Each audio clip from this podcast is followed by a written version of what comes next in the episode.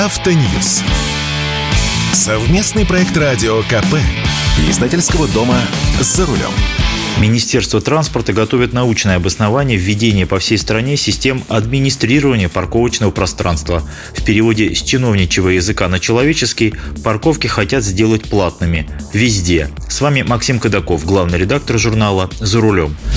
Техническом задании министерства на разработку так называемых методических рекомендаций сказано, что снизить нагрузку на дороге и уменьшить время стоянки можно в основном экономическими методами. А используя гибкую тарифную сетку, можно эффективно управлять транспортными потоками в загруженных центрах городов и в значительной мере пополнять городские бюджеты. Вы поняли, да? При таком подходе платные парковки будут не только в больших городах, они и до райцентров доберутся. Между тем, чтобы реализовать эту программу, потребуются десятки миллиардов рублей в каждом регионе, потому что в таких городах, как Воронеж, Тюмень, Чита, при резком ограничении парковочного пространства найдутся сотни альтернативных мест, где можно будет бросить автомобиль. В соседних дворах и дворовых проездах, у магазинов и учреждений, наконец, просто на обочине. Чтобы исключить все эти возможности и окончательно перекрыть водителям кислород, нужно ввалить уйму денег в реорганизацию уличного пространства, шлагбаумы, администрирование платных парковок парковок и прочие меры. Возникает вопрос, почему именно сейчас приспичило притеснять автомобилистов?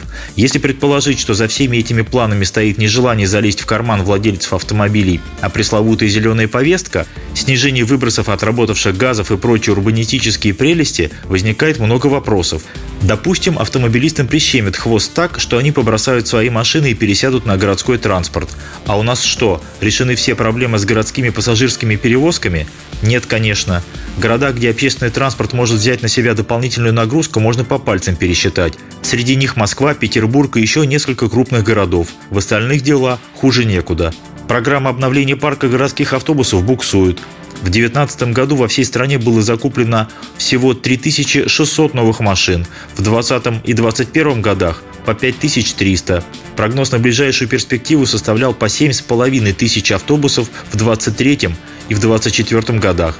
Но по факту самые масштабные комплексные программы на текущий момент не реализуются. В уходящем году будет куплено 5300 новых городских автобусов, ровно столько же, сколько в предыдущие два года. И даже этому скромному результату страна должна быть благодарна прежде всего Санкт-Петербургу с его региональной программой обновления пассажирского парка, а без учета Петербурга суммарные закупки городских автобусов в стране упали на 47%. У нас катастрофическая нехватка водителей автобусов, начиная со столичного региона и заканчивая областными центрами. В некоторых автобусных парках недокомплект водителей составляет от 20 до 40%. Опытные водители уходят по возрасту, а на их место молодые не спешат. Ответственность большая, а зарплаты так себе. В одних городах платят за наработанные часы, но автобусы часто ломаются, с запчастями проблема, особенно в последнее время. А если автобус простаивает, как ты заработаешь?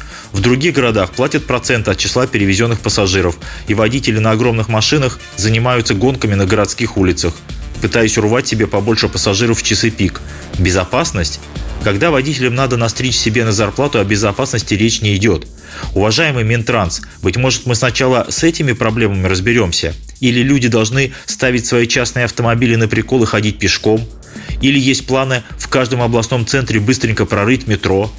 Если речь идет о зеленой повестке, давайте разберемся, по каким причинам не была выполнена государственная программа 2013 года по газификации транспорта. Согласно этой программе, к 2020 году в городах-миллионниках половина пассажирского и коммунального транспорта должна была быть переведена на газомоторное топливо. В городах поменьше – четверть транспорта. И что же? Победил дизель. Странно, правда? Чиновники были, программа была, деньги из бюджета выделялись, а программу провалили. В Италии, где никаких программ не было, 2500 метановых АЗС, а на всю Россию около 700. Теперь у нас новые федеральные программы по газификации автотранспорта, новые бюджеты. Тоже можно сказать и об электрификации транспорта. Закупки электробусов в больших объемах может потянуть лишь Москва. Петербург взял курс на сжиженный природный газ, что тоже хорошо, но со строительством заправок опаздывают. Про масштабную электрификацию частного транспорта при таком количестве зарядных станций и вовсе смешно говорить. В Китае их почти 4 миллиона, в Евросоюзе около 330 тысяч, в США 140 тысяч, а в России 4367 штук. Из них быстрых меньше 700. План развития зарядных станций не впечатляет. До конца 2030 года у нас должно быть 72 тысячи быстрых зарядных станций и 28 тысяч медленных.